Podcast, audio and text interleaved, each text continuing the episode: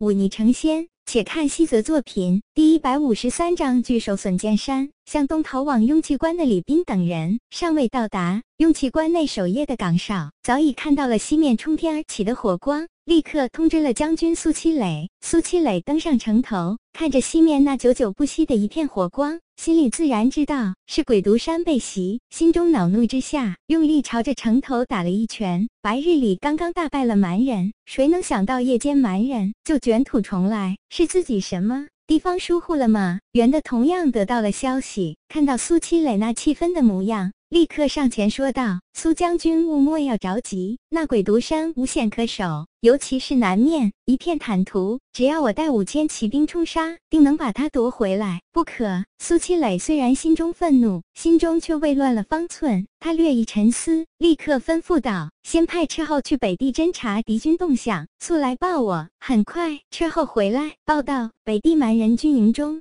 大军已经开始拔寨动身，朝着西方前行。苏七磊叹息一声，摆摆手，让斥候下去。他看着西方，低声对袁的说道：“我们虽然胜了两场，但这最关键的一场却是输了。苏将军尚未到下定论之时。”我们大可在鬼毒山与蛮人一战，或可夺回。苏七磊摆摆手，打断袁德的话，眼神冰冷的说道：“那鬼毒山便是夺回来，又如何？此时蛮人早已经从那里渡过了南明河。我们此时不知敌军数量，他们若是人多，只需在南岸设伏，便可将我们拖住。到时蛮人大军赶至，难道我们还能与他们在平地上决一死战吗？须知那蛮人足有三四万之中。”而我方不过一万人，袁的讷讷地说不出话，却听苏七磊叹息一声，说道：“罢了，平津王给我们的任务只是拖延，速速安排城中将士去城西布防，让城中百姓向南出城门去平州城避难。我们可在南明河下游的笋剑山据险而守。